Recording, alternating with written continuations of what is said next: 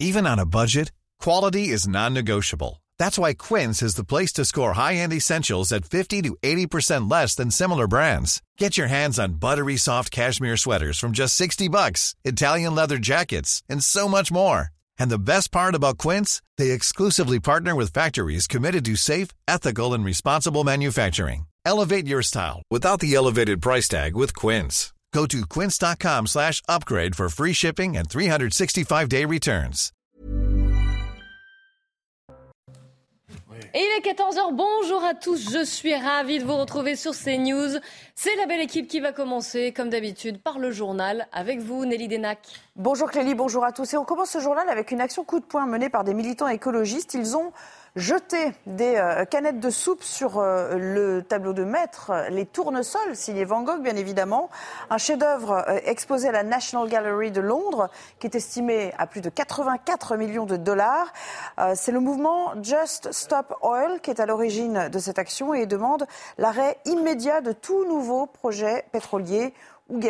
L'actualité, c'est aussi ce mouvement de grève qui se poursuit, vous l'aurez compris, chez Total et sous ExxonMobil. Dans les stations-service, il est toujours extrêmement euh, difficile de se procurer du carburant. À l'approche des vacances de la Toussaint, évidemment, cette situation inquiète car certains euh, euh, Français envisagent même de changer leur plan pour ces petites vacances intermédiaires. Illustration dans les Hauts-de-Seine avec ce reportage de Solène Boulan et Charles Baget. À la sortie de l'école, certains parents sont encore indécis à l'approche des vacances scolaires. Peut-être ne pas partir, ou moins loin, c'est une évidence, et en tout cas euh, pas d'avion euh, ou, de, moyens de locomotion de ce type euh, pour l'instant. D'autres préfèrent en revanche délaisser la voiture, comme cette mère de famille qui troque son séjour en Normandie contre des vacances à l'étranger. On part au Portugal en avion. On préfère partir là-bas pour être sûr de ne pas avoir de soucis également, voilà, au niveau de l'essence. D'autres encore espèrent revenir à une situation normale d'ici là. On va aller à Bruxelles, hein. j'ai une grande famille là-bas.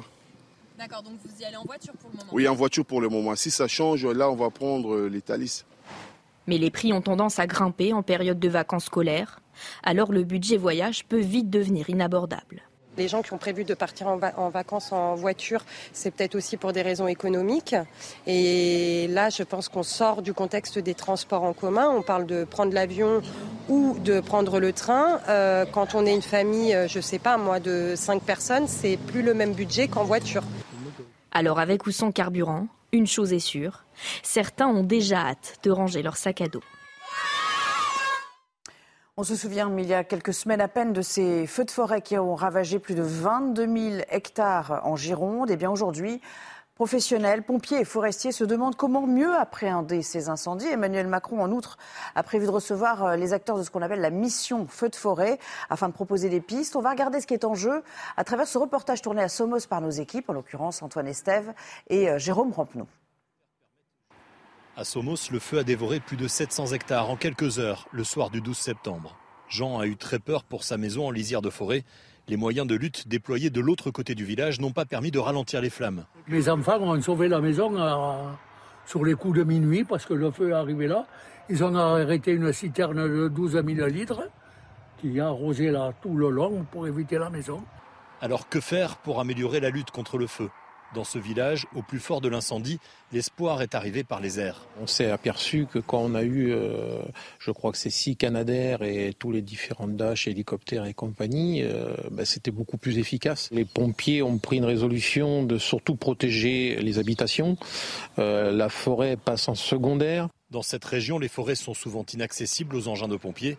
Les soldats du feu réclament que les avions soient basés en permanence à Bordeaux pour intervenir plus rapidement que lorsqu'ils arrivent de leur base de Nîmes, à une heure de vol de la Gironde. Nous, depuis 2012, hein, on, interpelle euh, au niveau départemental, au niveau national, euh, pour dire que ces avions, ici, on en a besoin. On a une forêt qui est très étendue. Les avions et les hélicoptères permettent justement d'attaquer le feu quelques minutes seulement après l'alerte. Les moyens terrestres, le temps qu'ils arrivent, on ne peut pas aller plus vite que euh, ce que l'on fait aujourd'hui. En revanche, d'avoir des moyens à positionnés sur le département, là effectivement on peut gagner du temps. Les pompiers insistent sur ces nouveaux moyens aériens, mais ils constatent aussi qu'il y a un manque cruel de personnel professionnel dans leur rang. En France, près de 80% des soldats du feu sont des pompiers volontaires. Un mot de l'actualité internationale marquée par euh, le fait que la Russie ordonne la réparation du pont de Crimée. Une date limite a même été fixée. Il s'agit du 1er juillet 2023. Je vous rappelle que ce pont est partiellement détruit depuis une explosion euh, qui a eu lieu samedi dernier. Et Moscou accuse Kiev d'en être responsable. Enfin, une image, euh, un premier mariage entre deux personnes de même sexe a été euh, célébré à Cuba. C'est une petite révolution. Il fait suite à un référendum voté il y a quelques jours hein, sur un nouveau code de la famille qui remplace celui de 1975 et autorise aussi l'adoption homoparentale ainsi que la gestation pour autrui solidaire sans fin lucrative. Voilà pour l'essentiel. Avant de laisser place euh, au débat et à cette crise des carburants qui perdure, un petit moment de détente en musique. Programme vous est présenté par Médicis, spécialiste de la retraite des indépendants et entrepreneurs.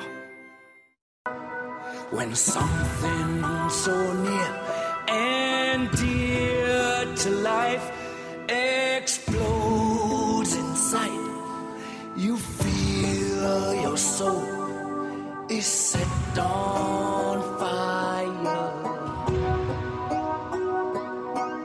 When so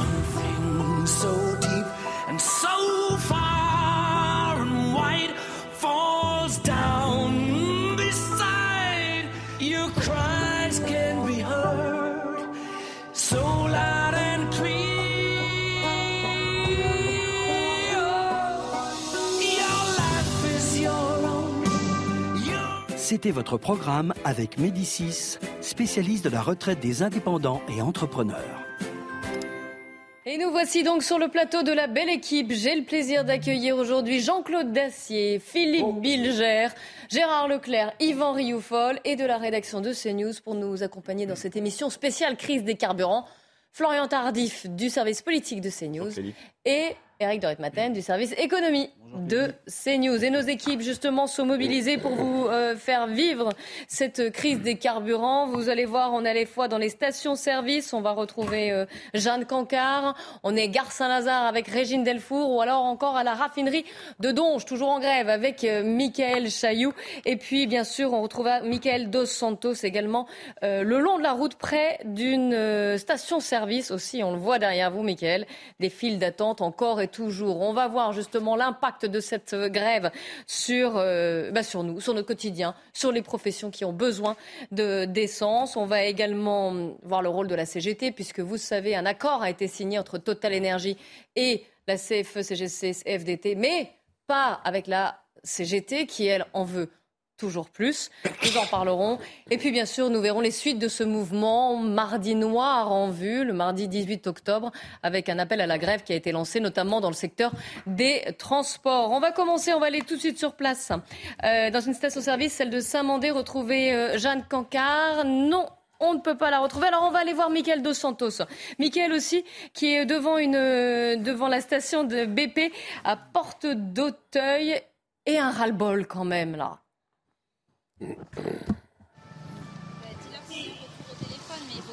Les bords d'Auteuil, on est actuellement à une station totale qui se trouve euh, vraiment au bord de l'autoroute 1-1 lorsque l'on sort euh, de la région euh, parisienne, hein, tout simplement. Alors ici, la queue commence finalement à se raccourcir. Hein. Petit à petit, on est à environ 200-300 mètres de queue euh, à l'heure où, euh, à l'heure où je vous parle. Les automobilistes euh, s'arrêtent hein, petit à petit et ils sont quasiment tous dans la même situation, c'est-à-dire qu'ils sont obligés de s'arrêter. Pour la plupart, il leur reste 40-50 km d'autonomie dans leur véhicule. C'est une nécessité parce qu'on a parlé avec eux et la plupart d'entre eux vont tout simplement travailler. Ils sont donc obligés de s'arrêter.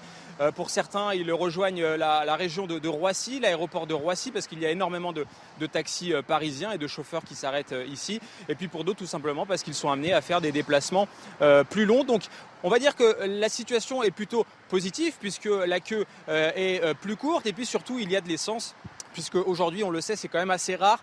On est euh, venu de Paris. À Paris, il n'y a quasiment euh, plus d'essence, plus de carburant.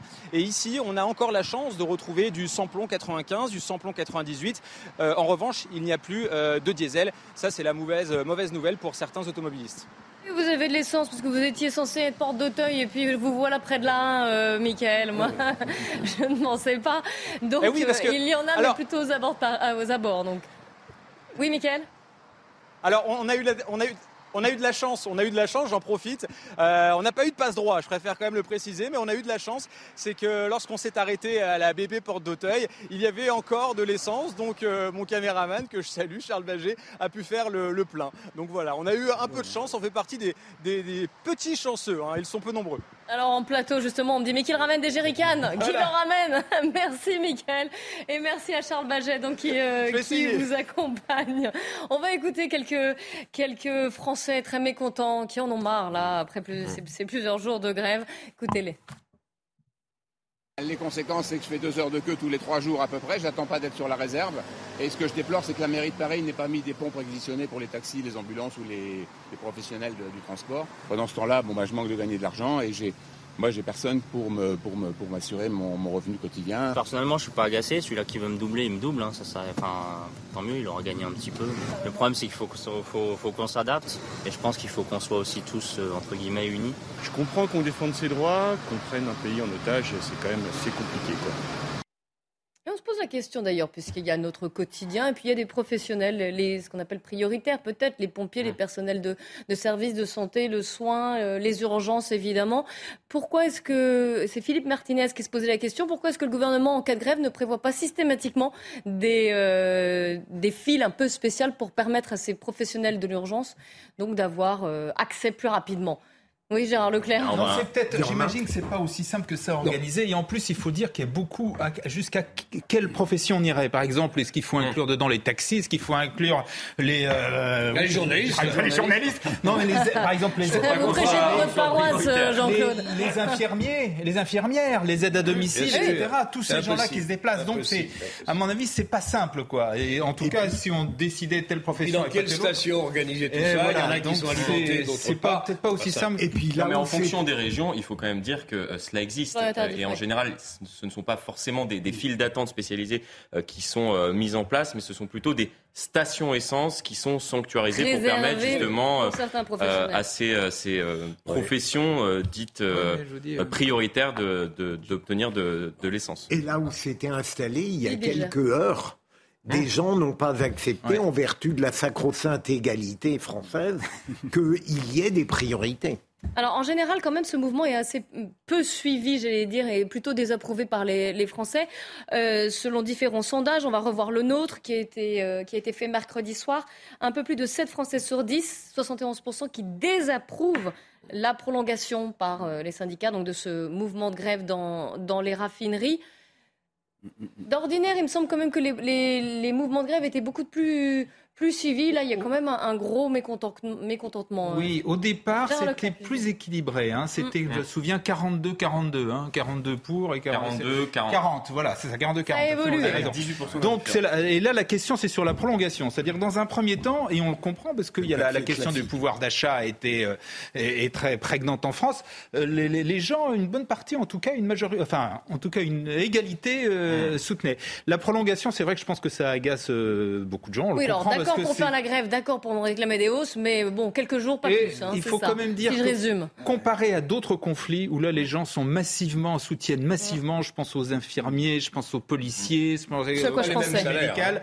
Euh, là, c'est pas le cas quand même. pas les mêmes salaires qui sont versés parfois là. Et surtout là, ils sont touchés. Moi, je crois qu'on est, on est quand même sur une fin de conflit, mais ça va durer probablement encore plusieurs jours, avec la CGT notamment qui va essayer de l'emmener le plus loin possible pour essayer de marquer euh, quelques points politiquement parlant. Et je pense à, la, grève en principe générale de mardi. On verra ce que ça donnera. Mais je ne vois pas comment on peut déboucher sur autre chose que l'accord CFDT-CGC, parce que je ne vois pas euh, la direction euh, générale de, Total euh, donner plus à la CGT qu'elle n'a donné cette nuit à la CFTT. pour moi, c'est foutu, c'est fini. Donc on est qu'on le veuille D'accord, on, verra. Peut-être dans, les dépôts, les conflit, moi je voudrais vous faire écouter Francis Pousse, s'il vous plaît. S'il vous plaît, s'il vous plaît. On, reparlera des négociations évidemment, parce que ça va être le cœur de, de notre émission. Je voudrais quand même, quand même m'attarder sur la galère que vivent les Français, sur les conséquences. Et vous disiez, Jean-Claude, que vous pensez qu'on est sur une fin de conflit, donc la situation qui va revenir à la normale là prochainement, pas si sûr. Hein. Euh, je vous donnerai la parole, Florent Tardif. Avant cela, écoutez Francis Pousse, il est président national des stations-service Mobiliance. Pour l'instant, on a des incertitudes sur certains redémarrages en, raffinerie totale. il faut être clair, redémarrer, là, on a libéré les stocks qui sont dans les dépôts de raffinerie. Redémarrer une raffinerie, c'est 5 à 10 jours pour qu'elle recommence à produire.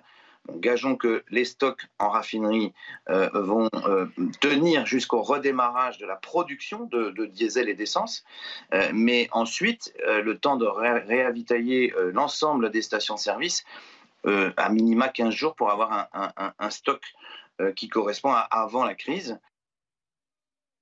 15 jours, hein, on n'est pas sorti. Oui, il y a hein. plusieurs questions. Ce qui, est, certain, c'est que euh, là, on a vu qu'il y a une réquisition des, salariés dans, certains dépôts pétroliers qui a été demandée par, par les préfets ESSO ExxonMobil, effectivement, pour permettre de libérer ces dépôts pétroliers et permettre un approvisionnement en carburant des, des stations concernées. Euh, mais cela va prendre du temps. Et effectivement, euh, euh, il a raison de, de, de préciser qu'il faut s'attendre encore à 10-15 jours de galère, même si des accords sont réglés aujourd'hui. Mm. C'est-à-dire que si les syndicats s'entendent avec la direction, le temps que tout se remette en marche, que l'ensemble des stations soient réapprovisionnées, après on parle souvent de, de 3 stations sur 10 qui font face à des pénuries. on a l'impression que sur l'ensemble du territoire, bon, 3 stations sur 10, ça va. Sauf que le problème n'est pas sur l'ensemble du, du territoire. C'est 3 stations sur 10 sur l'ensemble de la France. Mais lorsque l'on regarde les deux régions mm. touchées en fait par ce, par ce mouvement de grève, qui sont euh, l'Île-de-France et, les Hauts-de-France, il y a euh, pénurie dans de très très très nombreuses stations. Donc la situation va être compliquée euh, pendant, pendant plusieurs jours encore. pour répondre à ce que, ce que vous disiez à l'instant, je ne suis pas sûr que ce soit la fin du mouvement. C'est la fin du mouvement peut-être s'il y a des négociations au sein euh, de ESSO ExxonMobil, au sein euh, de, Total Energy. Mais euh, lorsque l'on prend le, sondage qui a été réalisé il y a plusieurs jours, on parle de soutien du mouvement concernant les raffineries et les dépôts. Si on pose la question et si la CGT tente de d'opérer une mutation du mouvement qui ne concernerait pas uniquement les dépôts pétroliers et les raffineries et qui serait plus largement sur une hausse des salaires dans notre pays, je pense que le sondage pourrait être plutôt et la mobilisation et le soutien des Ils vont essayer d'emmener la grève jusqu'à mardi. Néanmoins, je ne vois pas, et je le répète, la direction générale de Total donner plus à la CGT qu'elle n'a donné cette nuit à la CFDT. Ah Sinon, alors, on n'est que par-dessus tête. Comme dirait, euh, Emmanuel Macron. Yvan Rioufol. Moi, je constate pour l'instant une faiblesse dans la base populaire de ce mouvement. C'est un mouvement qui est mené ah par la CGT, uniquement par la CGT, dans les intérêts de la CGT. Et je ne vois pas, naturellement, on voit bien qu'elle cherche à mimer une sorte de, de de, gilets jaunes façon syndicale. Mais d'abord, les, gilets jaunes étaient, c'était monté en dehors de tout syndicat et avec des revendications qui étaient précisément les revendications de ceux qui étaient oubliés du système. Là, n'oubliez pas tout de même une, une question fondamentale, c'est que et la CGT et la CFDT sont deux syndicats qui ont appelé à voter pour Emmanuel Macron parce qu'elle voulait précisément faire barrage à ce qu'elle appelait l'extrême droite, qui était rejoint, elle, par une partie en tout cas de la France populaire. Et donc, encore une fois, je persiste à penser que ce que l'on voit apparaître aujourd'hui est un monde déclinant, c'est-à-dire c'est ce monde du système qui se tient par la barbichette, qui, enfin, entre la CGT, la CFDT et le président Macron. Je pense que tout, tout ce monde-là aime être dans son entre-soi, dans une négociation enrégimentée, mais que le. le oh, je ne sais pas s'il est très enrégimenté, cette-ci, euh, en tout cas. Bien sûr, si, enrégimenté, et que, mais que la vraie colère qui existe ne, sera, ne se fédérera pas, j'en fais le pari, autour de ce mouvement syndical, parce que ce mouvement syndical est beaucoup trop réduit, beaucoup trop fragile. Nostalgie des Gilets jaunes, nous verrons. Non, je n'ai pas la nostalgie des Gilets jaunes, je, je constate une évolution sociologique sur les Gilets jaunes qui, qui ont voulu se débarrasser précisément et des syndicats et des partis et des mots C'est vrai que les syndicats sont en déclin, c'est vrai, c'est une leur faiblesse. Je me demande si vous ne sous-estimez pas un peu l'exaspération populaire tout de même. J'entends bien que au début il y a eu un assentiment, maintenant on est contre les réquisitions et une troisième phase pourrait être un reproche fait au pouvoir de n'être pas assez vigoureux, réactif. Je pense que l'exaspération populaire c'est de, de, focaliser contre la CGT. L'exaspération. Et vous parlez des gilets jaunes, mais Peut-être que la CGT rêve même de mai 68, qui sait, quelque chose de plus considérable. Et après tout, est-ce que c'est tellement absurde en l'état de la situation où on sent derrière les revendications sociales une pulsion politique partisane. Moi, j'accuse la CGT de faire de la contrefaçon. En effet, elle essaye de mimer cela, mais elle n'a pas, elle n'a pas les fondamentaux d'un mouvement populaire. Éric de 17 jours de grève, c'est déjà beaucoup. Surtout après ce que euh, la, CGT, la CGT n'a pas accepté, mais hier CFDT euh, a signé quand même ces accords, on en parlera après. Mais donc, vous voyez, 17 jours, il y a une lassitude qui s'installe, et c'est connu dans ces mouvements de grève, ça finit par s'effilocher, et puis les gens reprennent le travail petit à petit. Moi, je ne pense pas du tout à une prolongation, en tout cas, de ce, de ce dans les raffineries, dans les dépôts. Oui, là, je ne suis pas d'accord avec ce qu'a dit Yvan. La CGT n'a pas attendu les Gilets jaunes pour euh, régulièrement déclencher comme ça des conflits. Quand elle est en position de force, elle essaye de le faire. Elle essaye ensuite de les élargir. C'est toujours le même mm. schéma. Or là, euh, il y avait une, une, opportunité pour elle qui était évidente entre le, le, euh, la revendication et le ressenti des gens sur le pouvoir d'achat et Total qui avait fait des bénéfices énormes, notamment en plus en, en augmentant de 50% son PDG, etc. Enfin, tout était réuni pour oui, il y a tous les ingrédients. Ben voilà, euh, c'est ce qu'on peut regretter, c'est que ça a été aussi mal géré, euh, d'abord par Total et aussi un peu par le gouvernement, euh, et, que, et, que, ça débouche donc sur, sur ce crise. Et avec le fait Mais là, que moins les syndicats sont représentatifs en France, plus ils sont durs, ce qui est assez logique. Je suis pas certain parce que quand on regarde le nombre de conflits sociaux, il n'augmente pas en France. Il, s'est même, il a même considérablement euh, diminué, considérablement diminué par rapport à ce qu'il était il y a, il y a à, la, à, la, conflictualité, comme on disait il y a, il y a 10 ou 20 ans. Il y a hein. toujours des jours de grève sur la mobilité en général. Alors ils ont bien compris. Les, les gars dans l'aérien qui ont fait grève l'autre jour, on n'entend plus parler. Mais parce qu'ils ont des moyens de pression. La SNCF qui va rentrer dans le conflit les autocars, les machines, les trucs, le, carburant, c'est toujours quelque part la même histoire. En tout cas, je voudrais, vous faire écouter un, automobiliste très énervé. C'était ce matin dans l'émission de, Jean-Marc Morandini. Il dit voilà, après tout ce qu'on a vécu, il y en a marre. Écoutez-le.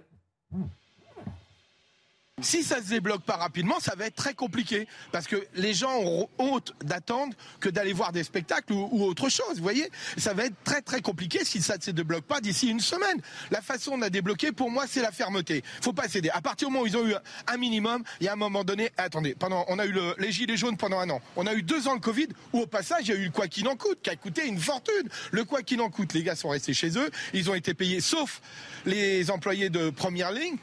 ils ont été payés euh, grassement ou pas, je sais pas, c'est à eux de voir, mais c'est leur problème. Mais ils ont été payés pendant le Covid et maintenant on y retourne. Mais ça va s'arrêter quand?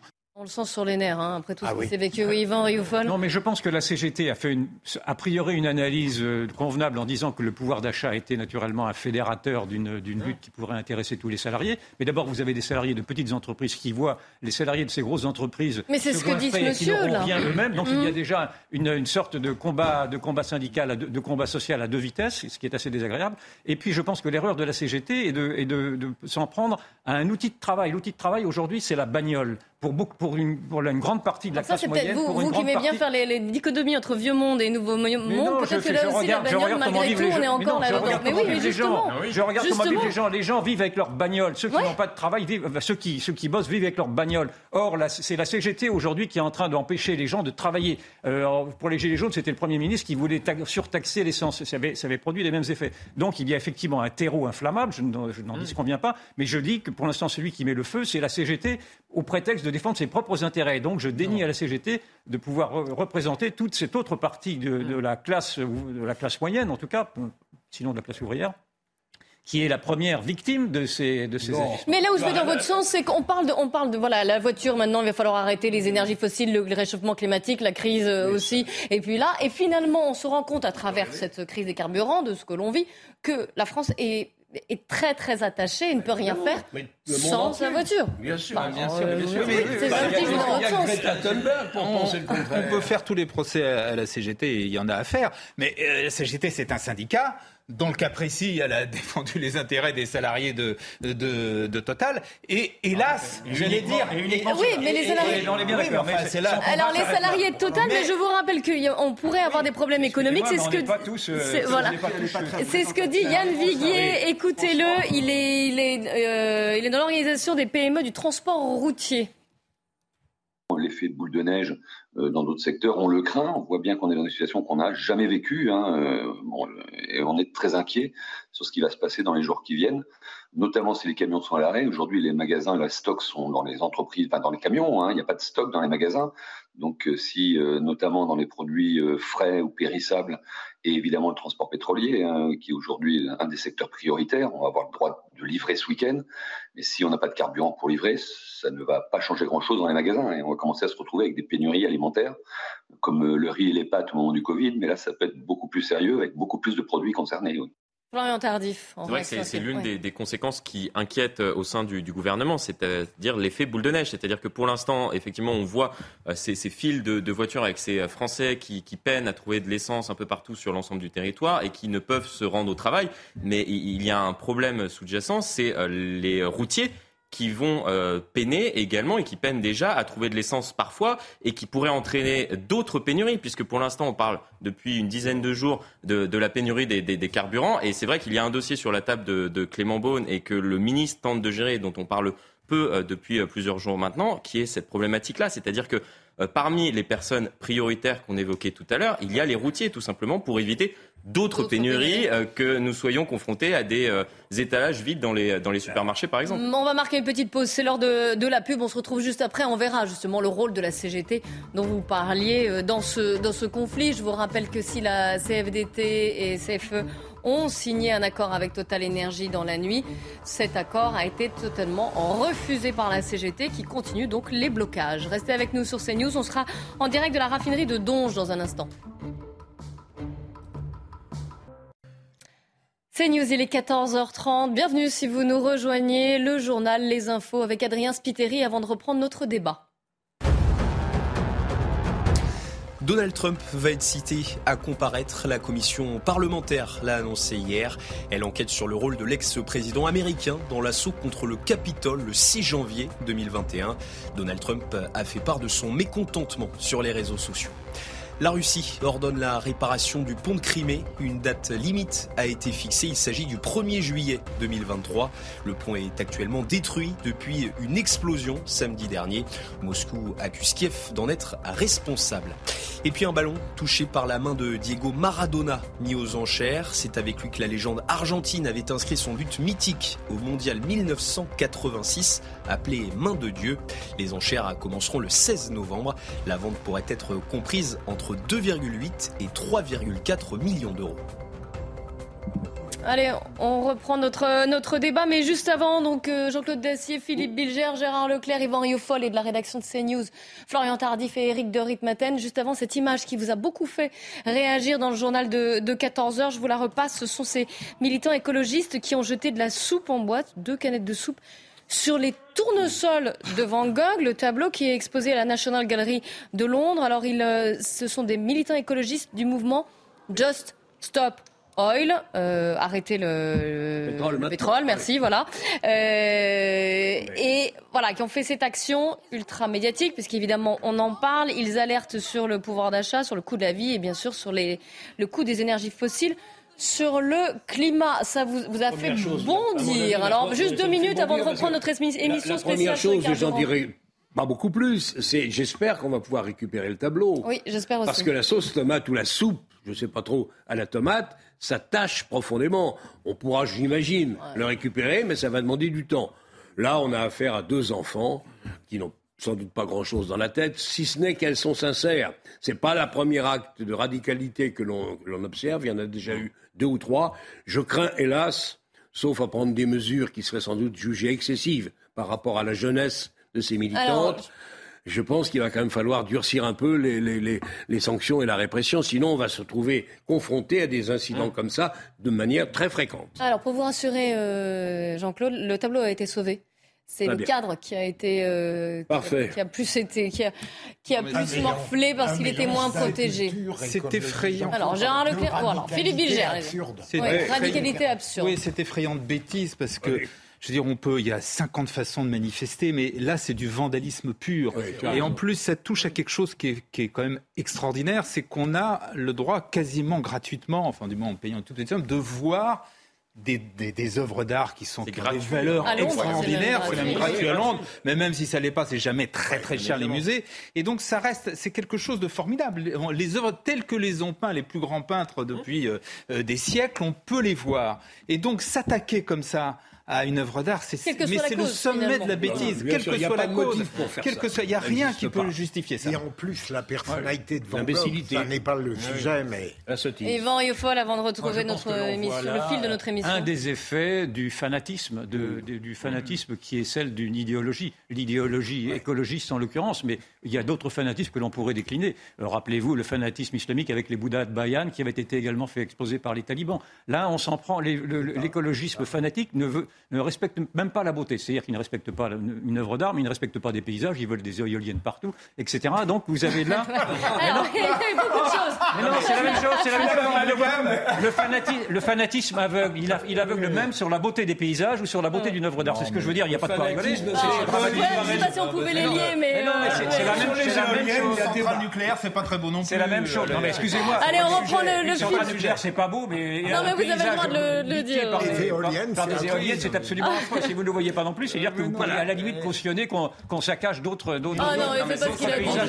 Mais non, c'est le même débat. C'est celui du fanatisme, celui de l'aveuglement idéologique. Et les lignes à haute tension, alors vous faites quoi Florian Tardy, vous pouvez ah. résumer avant qu'on reprenne le fil de notre émission euh, Pour rejoindre ce que disait à l'instant euh, Yvan Riofol, c'est la grande différence entre l'écologie et l'écologisme. On ne fait plus d'écologie euh, dans de nombreux pays et on en a un exemple très concret ici. On fait de l'écologisme maintenant et on le déplore. Allez, on reprend le fil de notre émission spéciale sur cette crise des carburants qui nous impacte tous. On va aller à la raffinerie de Donge retrouver Mickaël Chailloux euh, avec des rassemblements, des piquets de grève. Et oui, parce que là-bas, à Donge, il y a toujours la grève, malgré, donc on le disait, cet accord qui a été trouvé entre la direction de Total Energy et la CFDT et la CFE-CGC mais pas avec la CGT. Expliquez-nous pourquoi la CGT arrive encore à bloquer cette raffinerie de Donge.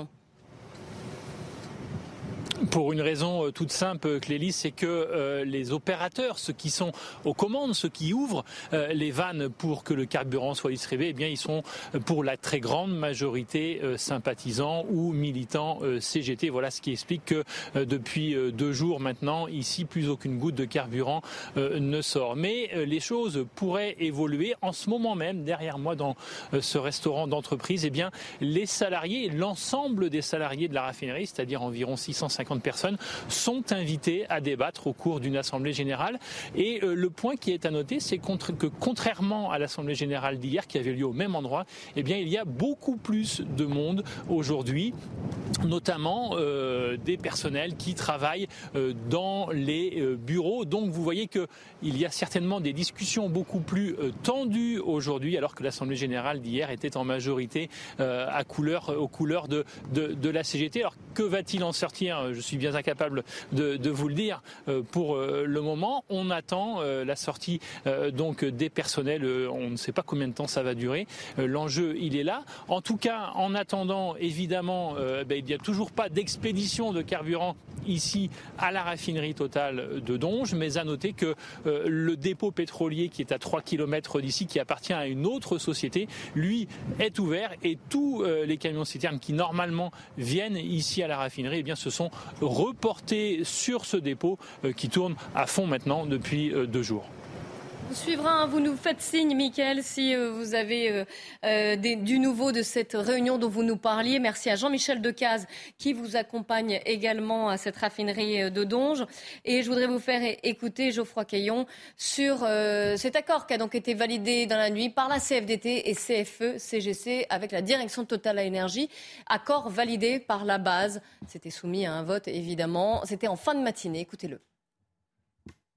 Effectivement, il y a un accord majoritaire qui a été euh, validé finalement euh, entre la CFDT et la CFE-CGC. Nous avons validé donc euh, les mesures qui ont été largement communiquées. Moi, je tiens à rappeler que cet accord, c'est le fruit d'un compromis. il est forcément pas satisfaisant sur tous les points pour la CFDT non plus. On aurait aimé moins d'hierarchisation, par exemple, sur la prime de partage de la valeur ajoutée. Pour nous valider cet accord, c'est aussi demander à tout le monde d'apaiser euh, le climat qui est tendu. Et même si on n'est pas 100% satisfait, il faut, il faut avoir la culture du compromis quand on est dans une situation euh, telle qu'on est. Alors cette culture du compromis, on a l'impression que la CFDT là, moins la CGT. Euh... Eric c'est un euphémisme. la CGC, depuis toujours. Oui, ce sont des ce sont des, gens raisonnables. Ah non, mais pas que. Mais non, la CFDT, vous ne pouvez pas dire ça. Il n'y a pas que des cadres à la CFDT. La Confédération générale des cadres, c'est quand même euh, la. Oui, mais pas la CFDT. Non, non, pas la CGC.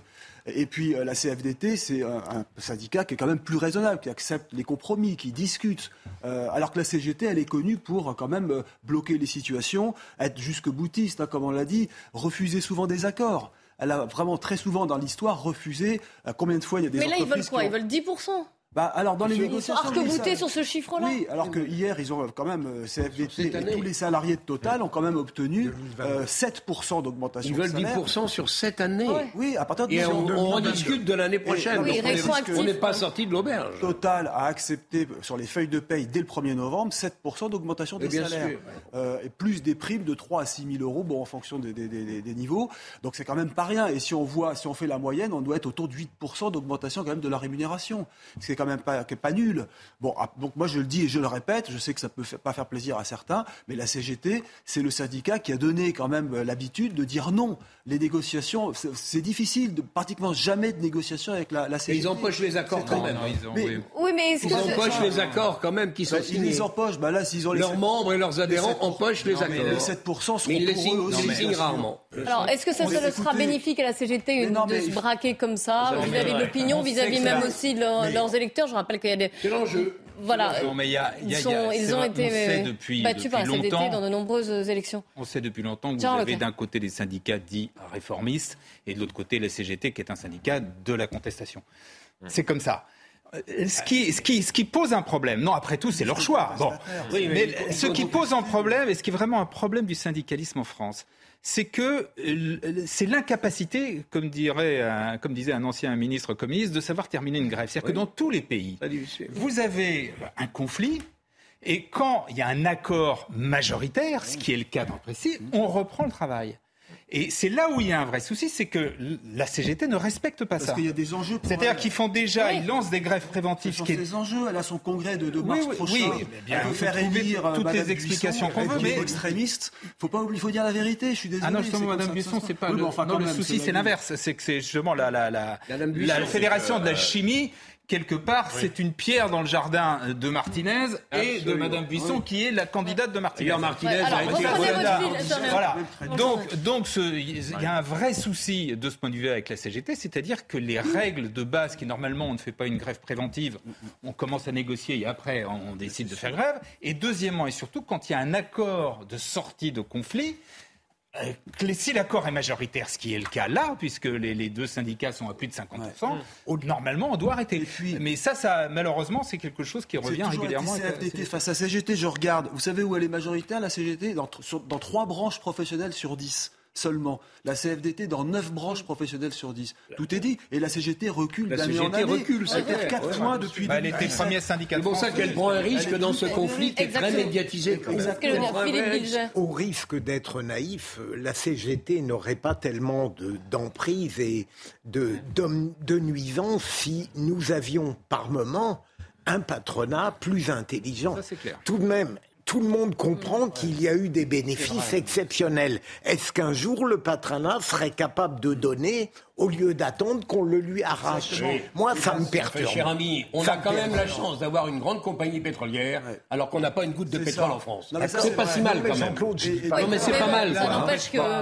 Alors maintenant, il y a une forme de générosité sociale qui serait efficace. Jean-Claude. Et moi, je me souviens de Margerie, qui était le précédent président, qui avait dit si on continue de nous emmerder, pardonnez l'expression, en France, on va se mettre ailleurs, on va mettre notre siège ailleurs. Et aujourd'hui, Total, qui à l'origine est une entreprise française, parce qu'elle a été créée par les Français français, par les pouvoirs publics. Hein, C'était Elf au tout départ, est devenu une entreprise complètement multinationale. Aujourd'hui, je, je, le racontais, c'est 78% euh, aujourd'hui, ce sont des institutionnels dont beaucoup sont à l'étranger. Le capital est détenu à 70%. Oui, mais quand même, il y a eu des super profits, il y a eu une, une voilà.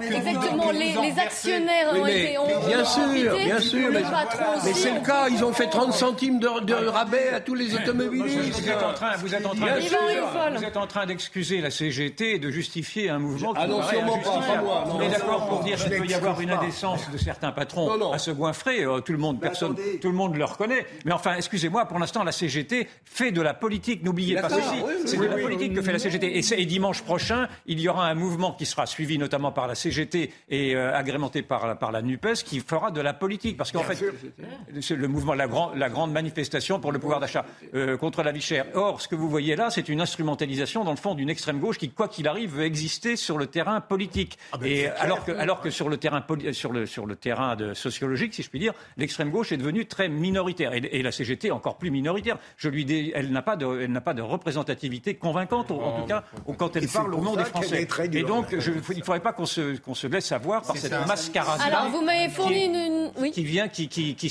qui s'impose à travers des intimidations. Vous me fournissez une transition avec euh, ces, ces, deux sons que j'aimerais vous faire écouter de Philippe Martinez de la CGT donc, et Panot de la LFI sur le côté politique de la chose. Écoutez.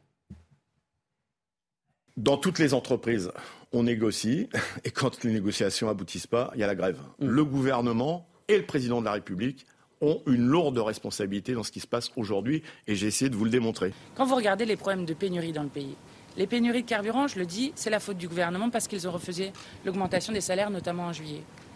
Ensuite, pénurie de 4 000, professeurs à la rentrée. La faute de qui? Il manque 100 000 soignants. Il manque 230 000 personnels des EHPAD. Il manque 8 000 chauffeurs de cars scolaires. Donc ceux qui créent le chaos dans ce pays, ça s'appelle Emmanuel Macron et son gouvernement. Gérard Leclerc, là c'est. Non, simplement euh, On renvoyait la balle sur le gouvernement. On peut critiquer bien évidemment la CGT, on peut constater qu'elle perd régulièrement du terrain, que c'était pendant 40 ans, 50 ans le premier syndicat de France, ça ne l'est plus. Cela dit, on ne peut pas dire, comme Yvan Rioufol, qu'elle ne représente rien. Il y a quelque chose qu'appelle les élections professionnelles, où tous les salariés votent, et la CGT ne, peut pas ah, dire qu'elle représente rien. Voilà. Vous bien réagir à ce que vous les élections professionnelles... Non, mais le taux de syndicalisation, eh ben, rappelez-le, c'est 7%. Je vous arrêter de dire que ça représente quelque chose, ça représente 7%. Les élections professionnelles, ce n'est pas les salariés bah, syndiqués qui votent. Gérard, c'est Donc, les élections professionnelles existent, vous ne pouvez pas dire que la CGT représente rien, même si ça vous plaît pas. Gérard, c'est pas c'est pas à toi que je rappellerai les propos. Jean-Claude Dacier, Gérard, écoute-moi une seconde. Jean-Claude Dacier. C'est pas à toi que je rappellerai la phrase fameuse de Maurice Thorez. Il disait quoi Il faut savoir terminer une grève.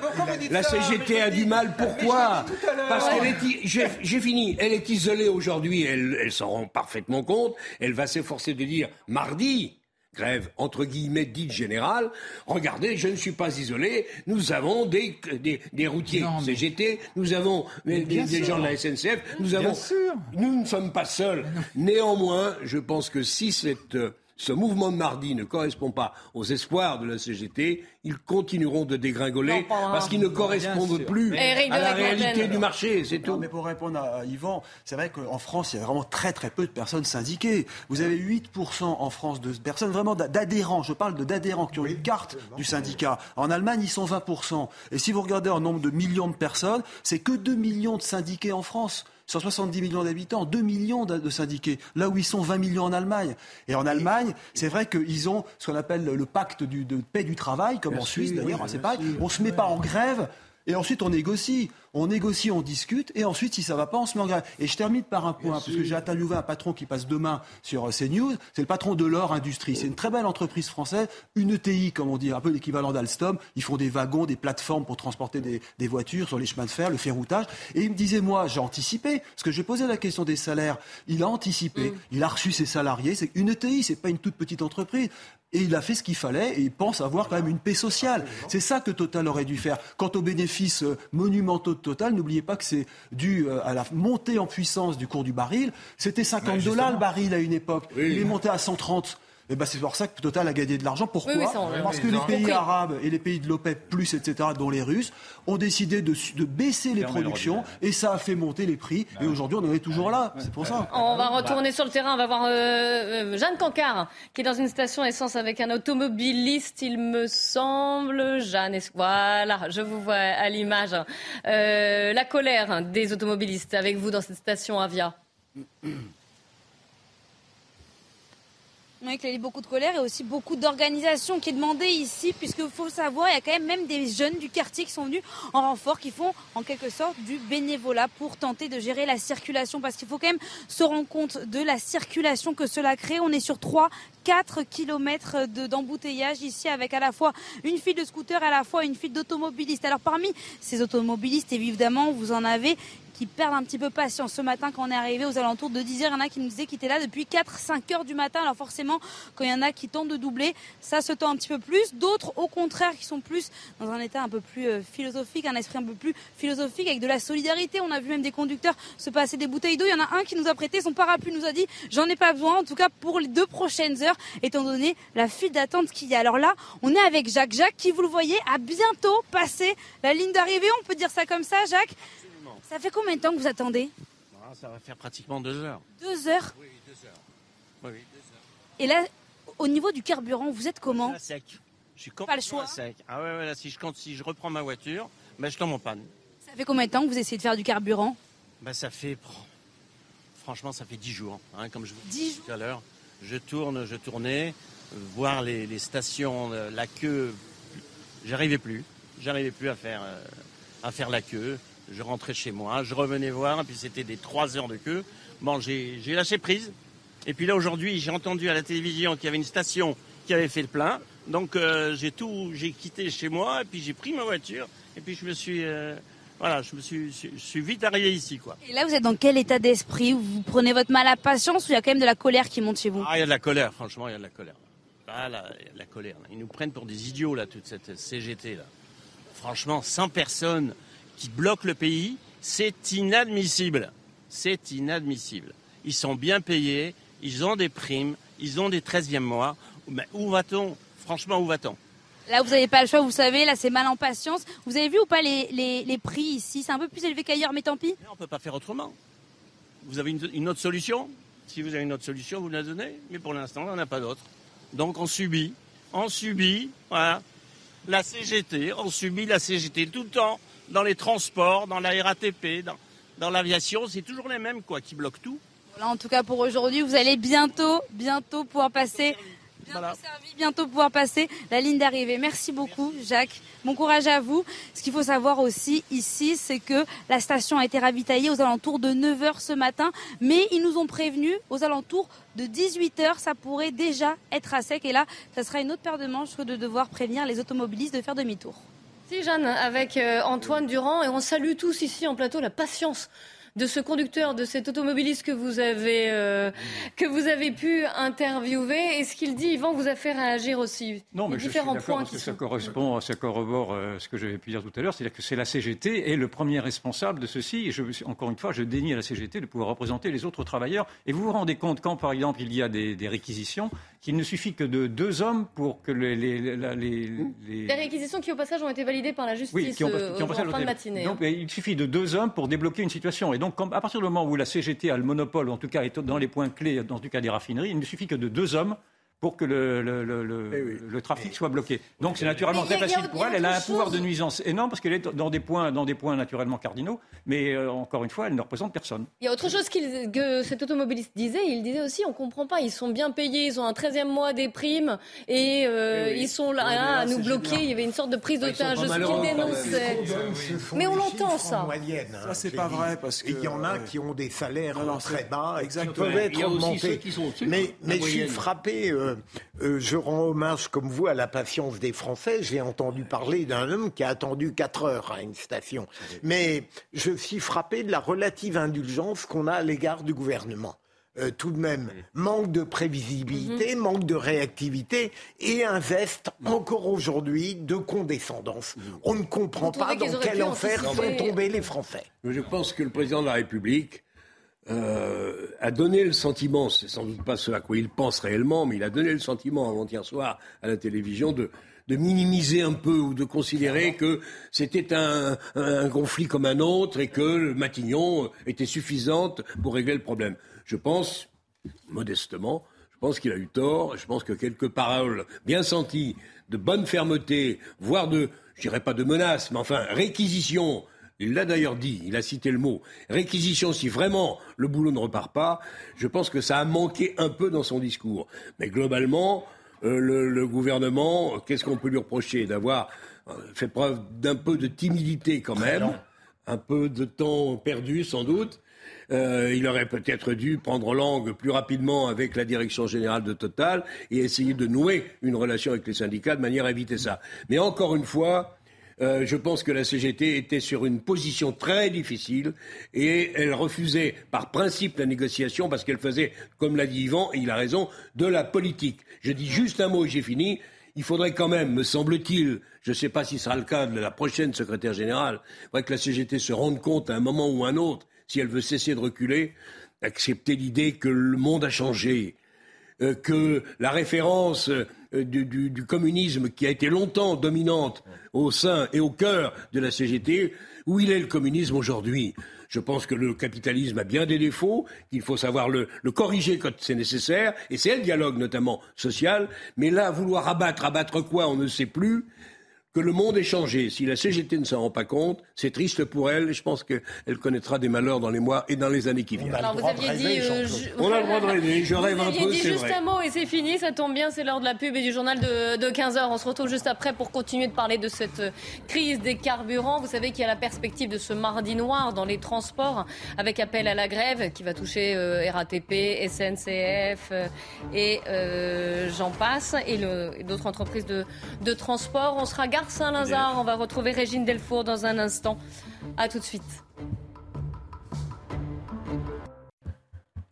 Il est 15h sur CNews. Bonjour à tous. Bienvenue. Si vous nous rejoignez dans cette euh, journée spéciale crise des carburants, on est à vos côtés. On commence par le journal avec vous, Nelly Denac. Bonjour Clélie, bonjour à tous. Les entrées irrégulières dans l'Union européenne atteignent des records si l'on en croit les derniers chiffres publiés par l'Agence européenne des frontières. Alors comment peut-on expliquer une telle augmentation et quelle route ces migrants empruntent-ils désormais? Explication, Adrien Spiteri. C'est une première depuis 2016. Le nombre d'entrées irrégulières dans l'Union européenne est au plus haut 228 240 ont été enregistrés de janvier à septembre. C'est 70% de plus par rapport à la même période en 2021. La route des Balkans est la plus empruntée, avec plus de 100 000 entrées illégales sur 9 mois, soit une hausse de 170% en un an. Des migrants venant principalement de Syrie, d'Afghanistan et passant par la Turquie. Dans les Balkans, il est certain qu'il euh, euh, y a une porosité à la criminalité, un manque de moyens pour la justice, une grande corruption dans les pays des Balkans qui fait que c'est extrêmement difficile de déléguer à des pays des Balkans euh, euh, le, contrôle de ces flux. La fin de la pandémie de Covid-19 est une des causes de ces augmentations selon ce spécialiste. Avec la reprise post-Covid, eh bien, les flux migratoires ont repris. Il y a aussi une explication euh, générale les crises dans le monde, le laxisme des pays européens. Des migrants qui tentent souvent de rejoindre le Royaume-Uni. Le nombre de sorties de l'Union européenne vers la Grande-Bretagne a augmenté de 68% en un an. Le mouvement de grève donc, qui se poursuit chez Total et euh, Esso ExxonMobil. Dans les stations-service, il est d'ailleurs toujours difficile de se procurer du euh, carburant. Et à l'approche des vacances de la Toussaint, eh bien, euh, certains Français envisagent déjà de changer leurs plans initiaux. Illustration dans les Hauts-de-Seine avec Solène Boulan. À la sortie de l'école, certains parents sont encore indécis à l'approche des vacances scolaires. Peut-être ne pas partir, ou moins loin, c'est une évidence, et en tout cas euh, pas d'avion euh, ou, de, moyens de locomotion de ce type euh, pour l'instant. D'autres préfèrent en revanche délaisser la voiture, comme cette mère de famille qui troque son séjour en Normandie contre des vacances à l'étranger. On part au Portugal en avion. On préfère partir là-bas pour être sûr de ne pas avoir de soucis également, voilà, au niveau de l'essence. D'autres encore espèrent revenir à une situation normale d'ici là. On va aller à Bruxelles, hein. j'ai une grande famille là-bas. D'accord, donc vous y allez en voiture pour le moment Oui, en voiture pour le moment. Si ça change, là, on va prendre euh, les Thalys. Mais les prix ont tendance à grimper en période de vacances scolaires, alors le budget voyage peut vite devenir inabordable. Les gens qui ont prévu de partir en, vacances en voiture, c'est peut-être aussi pour des raisons économiques. Et là, je pense qu'on sort du contexte des transports en commun. On parle de prendre l'avion ou de prendre le train. Euh, quand on est une famille, euh, je ne sais pas, moi, de 5 personnes, c'est plus le même budget qu'en voiture. Alors, avec ou sans carburant, Une chose est sûre, certains ont déjà hâte de ranger leur sac à dos. Dans l'actualité également, cette opération coup de poing de la part de militants euh, écologistes qui ont lancé de la soupe sur les tournesols de Van Gogh. Ce chef-d'œuvre est exposé euh, à la National Gallery euh, de Londres. Il est estimé à plus de 84 millions de dollars. C'est le mouvement Just Stop Oil qui est à l'origine de cette action. Il demande l'arrêt immédiat de tout nouveau projet pétrolier ou gazier. Mais selon le musée, seul le cadre a été réellement endommagé puisque l'œuvre est protégée par une vitre. Enfin, on a appris que Danone quittait la Russie, le géant français de l'agroalimentaire qui euh, prévoit de se désengager de la plupart de ses activités dans ce pays. Je vous rappelle qu'il commercialise essentiellement du lait et des yaourts en Russie. Euh, Danone conservera toutefois les activités dites euh, de sa branche nutrition spécialisée qui produit notamment du lait infantile. Enfin, un mot et avis aux amateurs également pour vous signaler que le ballon touché par euh, la main de Diego Maradona est mis aux enchères. C'est avec lui que la légende argentine avait inscrit son but mythique au Mondial 86, la fameuse main de Dieu. Les enchères euh, commenceront le 16 novembre prochain. Euh, la vente pourrait atteindre la modique somme de 3 400 000 dollars. Voilà pour l'essentiel. C'est à vous, Clélie, pour la suite quand même, hein, pour, ce ballon. Merci beaucoup, Nelly. Euh, la belle équipe qui reprend avec aujourd'hui Yvan Rioufol, Gérard Leclerc, Philippe Bilger, Jean-Claude Dacier, de la rédaction de CNews, Éric de Ridmaten et Florian Tardif. Euh, émission spéciale crise des carburants avec cette grève qui, euh, qui perdure toujours, puisque malgré un accord qui a été trouvé cette nuit entre la CFE, CGT, CFDT et la direction Total Énergie, la CGT, elle, réclame davantage, ce n'est pas suffisant et elle continue les blocages. D'un autre côté, autre information, vous le savez, depuis la fin de la matinée, on sait que les recours qui avaient été déposés contre les réquisitions ordonnées par le gouvernement, eh bien ce recours a été rejeté. Les réquisitions ont donc lieu. Ça s'améliore légèrement à la pompe, mais vraiment très légèrement. Ce n'est encore pas tout à fait ça. Et en plus, on rajoute à, tout ça, à tout ce que nous vivons depuis quelques jours. Un mardi noir en perspective, appel à la grève qui a été lancé dans, euh, plusieurs, euh, plusieurs branches des transports, SNCF, RATP, à l'appel bien sûr de la CGT, FO, Solidaire et FSU qui sont également greffés. On va aller gare Saint-Lazare retrouver Régine Delfour. Régine, quel est le, quel est le ressenti, Gare Saint-Lazare, alors que déjà il y a le week-end ici, et puis ce mardi noir, donc le 18 octobre? Bonjour Clélie. Les avis sont partagés en fait. Il y a ceux euh, qui estiment, euh, qui n'ont pas compris en fait, qui ont été choqués par la réquisition euh, dans les raffineries. Ils estiment que le mm, droit de grève est un droit fondamental, donc il faut manifester pour maintenir ce, ce droit de grève. Ils s'inquiètent aussi du pouvoir d'achat qui a diminué, de cette inflation qui est grandissante. Donc il faut aussi revaloriser les salaires. Et puis il y a ceux qui n'en peuvent plus, qui en ont assez de subir. Ils ont l'impression d'être euh, prise en otage euh, par ces mouvements presque tout le temps. Euh, certains ont peur que ce conflit donc se propage. Depuis plusieurs jours, ils sont obligés de s'adapter face à la crise des carburants. Et puis, beaucoup nous ont dit aussi s'inquiéter puisque le climat actuel leur rappelle le début du conflit des Gilets jaunes. Merci beaucoup Régine Delfoire avec Baptiste Rimbert. Et dans un instant, nous serons en direct également de la préfecture du Nord où la ministre de la Transition énergétique Agnès Pannier-Runacher doit se rendre pour euh, faire un point sur la situation sur les carburants dans cette région, puisque vous savez que c'est une des régions les plus touchées par cette, euh, pénurie et par euh, ce mouvement de grève. Alors justement, on vous a posé la question, est-ce que vous craignez l'extension du mouvement? Regardez vos réponses. J'ai passé toute ma vie à travailler et de plus en plus, euh, je vois que les nouvelles générations travaillent de moins en moins. Je trouve tout à fait normal de faire la grève. Quand les, conditions ne sont pas réunies, il faut, bien se faire, euh, se faire entendre. Là, c'est ça la solution. Ah, moi, ce que je crains, c'est plutôt que au moment des fêtes de Noël, quand les gens vont vouloir partir euh, dans les familles, etc., je pense que c'est là que ça va bloquer.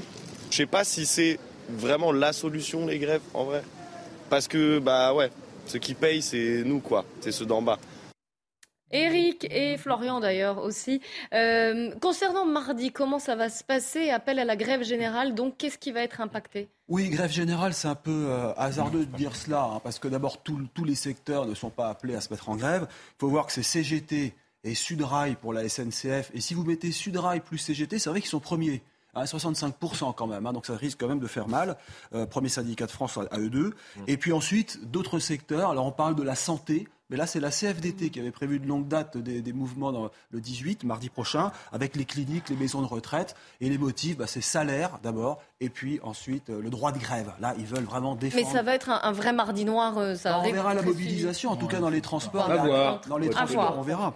Oui, à voir. En tout cas, c'est le souhait, on a très bien compris, euh, des, opposants, notamment à gauche de, l'échiquier euh, politique, qui, euh, faute d'avoir pu gagner dans les urnes, souhaitent gagner dans la rue. On a très bien compris que c'était le souhait de, Jean-Luc Mélenchon, qui regrette même, c'est ce qu'on nous dit dans, son entourage, de ne pas s'être présenté lors des dernières législatives et, ce qui ne lui permet pas aujourd'hui de mener bataille au sein de, l'hémicycle. Donc on a très bien compris qu'effectivement, il soufflait un peu sur euh, sur les braises pour euh, tenter que le, mouvement prenne et euh, dépasse le mouvement qu'il a initié et cette marche qui aura lieu ce dimanche. Et, d'ailleurs, il appelle à ce qu'il y ait de nouvelles marches pour protester contre la, contre vie chère notamment. Il se réjouit donc de, ce mouvement qui a été lancé pour mardi. La crainte également du gouvernement que le mouvement qui est initié à la base au sein de l'entreprise Total Énergie et au sein de, de Esso Exxon Mobil ne mute et effectivement ne, s'amplifie et ne gagne d'autres confédérations. Ça, c'est la crainte de l'exécutif. Néanmoins, on estime au sein du gouvernement que pour l'heure, on est en train de gagner la bataille de l'opinion. On en a parlé euh, tout à l'heure. C'est vrai que contrairement aux autres mouvements sociaux qui ont eu lieu, y compris euh, lors du quinquennat précédent, le quinquennat d'Emmanuel Macron, ce mouvement ne reçoit pas un soutien massif de la population. On peut citer le mouvement des Gilets jaunes. Au tout début de la crise des Gilets jaunes, on avait 70%, même plus de 70% de la population qui soutenait ce mouvement de, des Gilets jaunes. Ça s'est érodé au fil, des mois, mais là on est à 30, 40% de, soutien. Donc voilà, pour l'heure, le, gouvernement est en train de gagner la bataille de l'opinion, même si on estime que l'opinion, c'est de la porcelaine et que la porcelaine peut se casser. euh, juste à l'instant, avant de vous donner la parole, Gérard Leclerc, le, la grève est reconduite sur l'ensemble des sites euh, de Total Énergie. On va aller à Donge dans un instant, je vous donne la, parole. Oui, non, il y a un contexte incontestablement qui, qui peut être favorable à un mouvement d'ampleur, hein, quand vous avez euh, à la fois le pouvoir d'achat, mais aussi les, euh, tout, ce qu'on vient, tout ce qui se passe aujourd'hui avec l'essence, l'atteinte au droit de grève, les retraites, plus une série de, une série de, de quand même de, de mécontentements catégoriels, hein, que ce soit à l'hôpital, que ce soit dans l'enseignement. Donc tout ça, ça peut effectivement faire une journée euh, de, qui soit très suivie.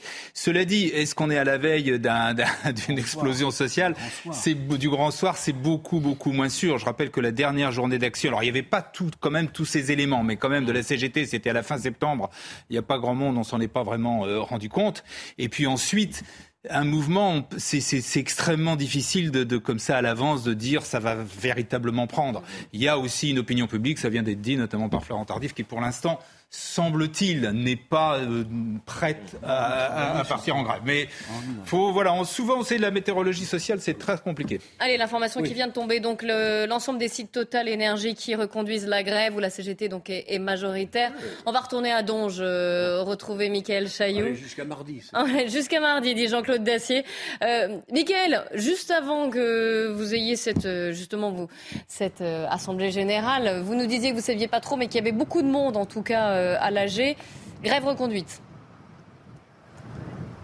C'est ça, grève reconduite jusqu'à euh, mercredi ici, mais je peux vous dire que les choses changent. Euh, je vous le disais en effet tout à l'heure, il n'y a euh, pas que les personnels d'exploitation qui sont majoritairement militants CGT qui étaient présents aujourd'hui. Il y avait beaucoup de monde qui travaille, notamment des gens qui travaillent dans, dans, les bureaux qui étaient là. Alors qu'est-ce qu'il en ressort? La grève, en effet, est reconduite jusqu'à mercredi. ce que l'on comprend bien ici, c'est que on attend de voir quelle va être la hauteur de la mobilisation de mardi euh, pour voir si l'on poursuit euh, ce mouvement. Mais il y a quand même un élément nouveau, c'est une inflexion, j'ai envie de dire, euh, dans le discours de la CGT, puisque la CGT nous a annoncé en sortie de cette Assemblée générale que des livraisons de carburant vont avoir lieu ce week-end. On va notamment réouvrir des pipelines pour alimenter des dépôts pétroliers qui se trouvent, notamment il y en a ici à 3 km et puis d'autres sur la côte atlantique. On a entendu euh, l'opinion, nous disait euh, le représentant de la CGT. Donc c'est euh, certainement cette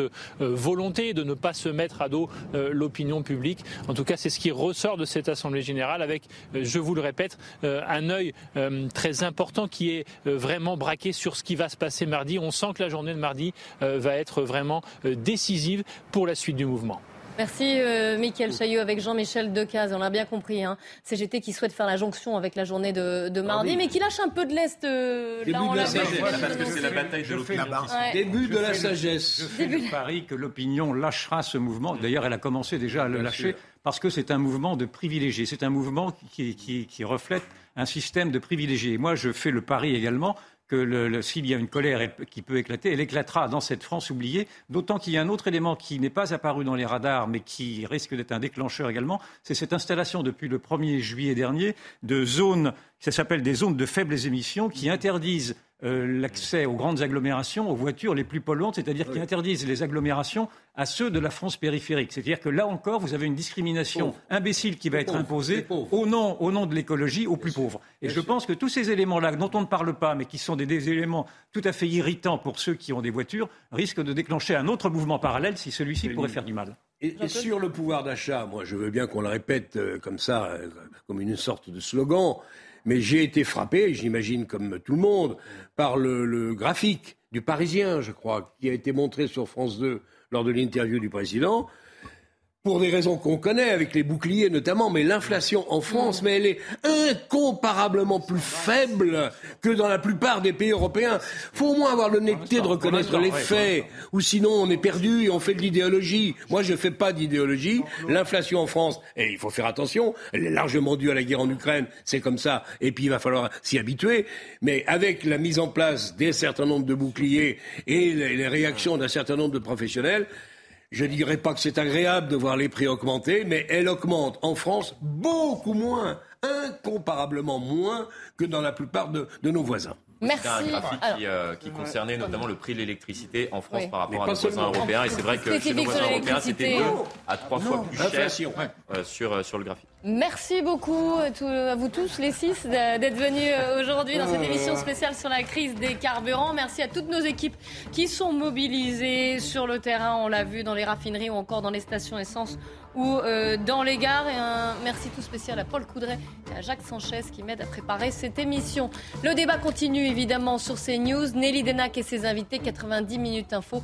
Et on est à vos côtés donc dans cette, euh, dans cette crise des carburants et, dans, euh, et pour vous donner toutes les informations en temps réel. Restez bien avec nous sur CNews.